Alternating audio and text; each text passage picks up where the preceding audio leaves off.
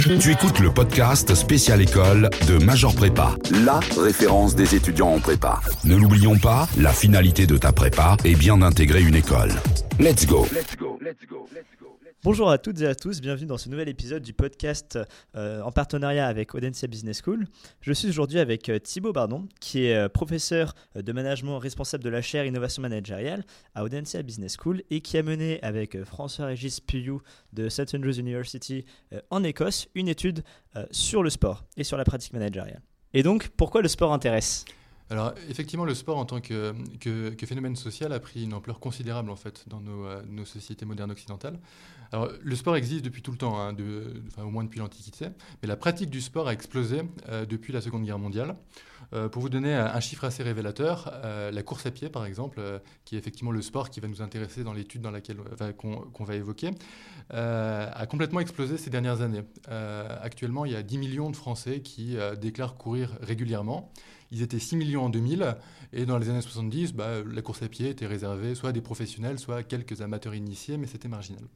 Alors, comment on peut expliquer finalement bah, que le, sport est, maintenant une place centrale et la pratique sportive a explosé de cette façon-là? Bah, plusieurs, euh, plusieurs éléments. Le premier, c'est qu'on est rentré dans une société de loisirs. Hein. Donc effectivement, avec euh, développement des congés payés, réduction du temps de travail. Donc les gens ont plus de temps pour leurs loisirs et donc pour pratiquer le sport. Deuxième élément, c'est qu'on est rentré dans une société du confort et du confort matériel. Donc les gens font moins d'efforts, notamment ils marchent moins, ils prennent leur voiture, ils mangent plus.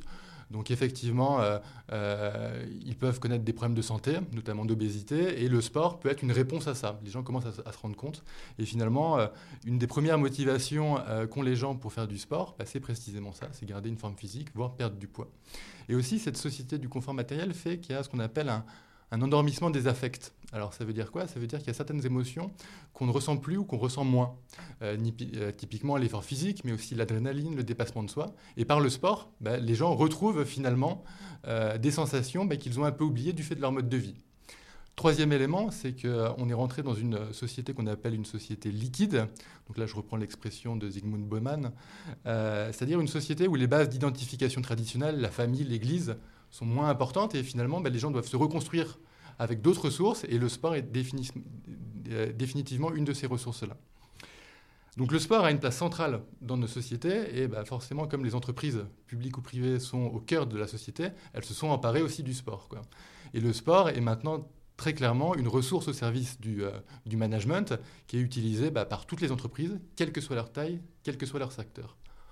Et vous avez donc mené une enquête sur 33 euh, managers euh, sportifs. Donc je crois que la condition de participation était d'avoir fait euh, au moins deux marathons Ironman, Ultra Trail de 40 km, etc. Donc on parle de managers effectivement très, très sportifs. Et donc quelles sont les conclusions et quel impact avez-vous mesuré sur leur pratique managériale? Alors, effectivement, déjà, il faut donner quelques éléments de contexte qui me paraissent assez importants. Il y a beaucoup d'études, effectivement, qui s'intéressent euh, à la façon dont euh, les entreprises euh, utilisent le sport, finalement, comme un outil de management. Alors effectivement, elles peuvent l'utiliser comme un outil de communication externe pour véhiculer des valeurs auprès de leurs clients, par exemple, au travers des sponsoring, d'organisation d'événements, ou de management interne pour assurer la cohésion, la motivation, la fidélisation de leurs, salariés. Ce qu'on sait moins, finalement, c'est au niveau individuel, précisément, bah, comment les gens qui font du sport utilisent leur pratique sportive au service euh, euh, de leur pratique managériale. Et c'est ce qu'on a étudié, donc ce lien qui existe entre pratique sportive et pratique managériale. Alors pour ce faire, qu'est-ce qu'on a fait? On s'est intéressé à un cas extrême. Cas extrême, donc des dirigeants qui sont aussi euh, marathoniens ou qui courent effectivement des ultra-trails ou des Ironman. Alors, pour les non-initiés, le marathon, c'est 42 km 195. L'ultra-trail, c'est de la course nature euh, sur des distances de plus de 42 km 195, donc plus qu'un marathon. Et l'Ironman, c'est un triathlon euh, sur lequel bah, les athlètes doivent enchaîner 3 km 8 de natation, 180 euh, km de vélo et un marathon en course à pied à la fin. Rien que ça. Rien que ça. Donc effectivement, on est sur des gens donc, qui sont dirigeants d'entreprise, donc qui ont euh, une pratique managériale intensive, j'ai envie de dire, avec des responsabilités très fortes. Et en plus, s'impose bah, une pratique sportive intensive. Et donc on s'est intéressé à ce cas-là. Pourquoi? Pourquoi il est spécifiquement intéressant? Bah, Premièrement, parce que c'est un cas critique. C'est des gens effectivement qui ont une pratique extrême, et donc le phénomène qu'on veut étudier, le lien entre pratique managériale et pratique sportive, apparaît de façon plus saillante dans ce cas-là. Et deuxièmement, c'est qu'il y a une forme de paradoxe. C'est se dire pourquoi est-ce que ces gens-là qui travaillent 10, 12, 14 heures par jour s'imposent en plus des volumes d'entraînement qui peuvent être de 10, 15, voire 20 heures par semaine en plus. Quoi. Et c'est un phénomène qui se développe en fait. Vous prenez des figures emblématiques comme des gens comme Tim Cook, euh, le CEO d'Apple par exemple. Bah, Tim Cook commence chacune de ses journées à 5 heures du matin par 1 heure à 1 heure et demie dans une salle de fitness, en plus de sa journée euh, qui peut durer 12, 14, voire 16 heures. Et donc, on, s'est intéressé à ce phénomène-là qui est un petit peu paradoxal.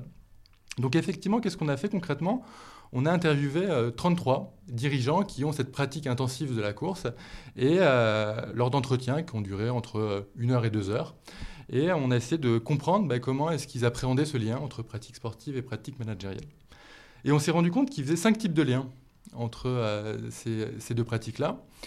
Alors, le premier lien, c'est de dire de façon assez classique qu'ils euh, font de leur pratique personnelle du sport un outil de management, soit de communication externe. Donc effectivement, ils peuvent sponsoriser par exemple des compétitions de course à pied pour euh, bénéficier des valeurs qui sont associées à ce sport en disant bah, finalement euh, des valeurs d'endurance, des valeurs d'abnégation, de persévérance, etc. Ou un outil de motivation plutôt interne, donc ils peuvent organiser des entraînements avec euh, leurs équipes en interne pour créer de la cohésion, etc.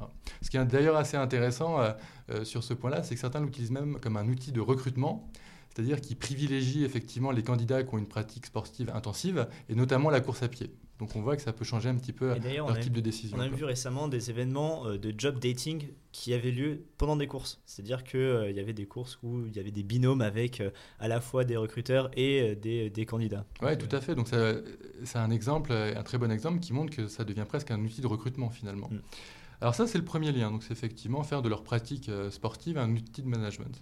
Deuxième lien, c'est dire que euh, euh, leur pratique sportive est aussi un vecteur de performance personnelle. Il dit bah, finalement, euh, en pratiquant intensivement la course, je deviens un meilleur manager. Pourquoi? Parce que ben, je suis plus relax, je suis plus à, plus à l'écoute, je suis plus concentré, je suis plus endurant, j'ai plus de capacités cognitives, je prends de meilleures décisions. pour vous donner un exemple, beaucoup d'entre eux nous disent par exemple qu'ils réfléchissent à des problèmes professionnels lorsqu'ils courent. ils arrivent à trouver souvent des solutions plus créatives ou de meilleures solutions en tout cas qu'ils n'arrivent pas à trouver quand ils sont au bureau parce qu'effectivement ils sont sur, sur un, mode de pensée euh, différent. Euh. et donc euh, ces gens-là nous disent, ben, en pratiquant le sport de façon intensive, je deviens un, meilleur manager et donc ma pratique managériale s'en trouve améliorée. Ça c'est le deuxième lien. Troisième lien qu'ils font, c'est plutôt le sport comme soupape de décompression. Là, on est typiquement sur des, des populations qui ont une pression un stress euh, qui est extrêmement important. Et certains nous disent, bah, finalement, si je ne faisais pas de sport de façon aussi intensive, je ne suis pas sûr que je serais en capacité de euh, gérer la pression à laquelle je suis soumise. Et d'ailleurs, certains d'entre eux qui ont dû arrêter le sport pendant une période donnée, du fait d'une blessure, euh, bah, l'ont en général très très mal vécu. Donc là, on est plutôt dans une vision curative plutôt qu'une vision améliorative. C'est pas pour devenir un meilleur manager, mais c'est parce qu'ils ont besoin de ça réellement pour pouvoir assumer la charge de travail qui est la leur. Euh, quatrième type de lien, euh, certains nous disent euh, bah, cette pratique intensive du sport me permet de trouver un, équilibre entre ma vie professionnelle et ma vie personnelle. Ça me permet de me réaliser dans quelque chose d'autre que dans mon job, globalement. Encore une fois, bah, le, risque euh, pour ces dirigeants, c'est que leur vie professionnelle cannibalise complètement l'ensemble de leur vie. Et en se réalisant effectivement au travers d'une pratique intensive du sport, ils ont une autre dimension, un autre secteur où ils peuvent se réaliser. Et même le sport peut mettre des limites finalement au temps qu'ils passent au travail. Pourquoi? Parce qu'ils doivent caler 10, 15, 20 heures de volume d'entraînement. Et donc euh, ça pose des limites finalement euh, à leur travail dans leur vie. Et effectivement, le cinquième type de lien, donc euh, pour finir, c'est euh, beaucoup d'entre eux nous disent que le fait de faire euh, du sport de façon intensive et de faire bah, des exploits sportifs, hein, parce que faire un marathon, un ultra trail, un Ironman, c'est des sortes d'exploits sportifs, bah, pour eux, c'est un marqueur identitaire extrêmement différenciant. Euh, et euh, notamment, ça a pu leur servir pendant leur carrière parce qu'ils projetaient l'image de quelqu'un qui a de la persévérance, de la pugnacité, et donc ils ont été peut-être euh, favorisés dans leur carrière grâce à ça. Et maintenant qu'ils sont dirigeants, ce qu'ils nous disent, c'est effectivement que leurs salariés les regardent un petit peu différemment. Et donc ça participe à la mythologie du dirigeant avec bah, le dirigeant un peu Superman qui finalement arrive en plus de son travail, à faire des exploits sportifs. Quoi. Donc c'est les cinq, cinq, types de liens en fait qu'ils font et et donc c'est assez intéressant. Mais justement, cette vision améliorative du manager à travers le sport ne peut-elle pas être contrebalancée par justement cette, le fait que pas de sportif, enfin par le fait que si l'on n'est pas sportif, on va être discriminé, on ne sera pas perçu comme un dirigeant aussi pugnace qu'un manager qui serait marathonien. Alors le risque effectivement euh, est multiple, à mon avis. C'est qu'effectivement, euh, bah, ces gens ont une pratique sportive, donc très bien, c'est un, choix personnel, ils ont décidé de faire du sport. Euh, le risque existe finalement quand ils essayent d'imposer qu'il y a une injonction à faire du sport dans l'entreprise. Et effectivement, ça peut altérer leur jugement. Donc typiquement, ils peuvent valoriser certains candidats, par exemple, parce qu'ils font du sport, alors que ces candidats-là ont peut-être pas toutes les compétences nécessaires pour le poste auquel ils prétendent. Et ils peuvent aussi discriminer bah, des gens qui ne font pas de sport et pourtant font très bien leur travail. Euh, et donc effectivement, ben, en survalorisant la pratique du sport, ça peut altérer leur jugement et discriminer bah, des gens qui euh, ne souhaitent pas ou ne veulent pas faire du sport et pourtant sont des très bons professionnels.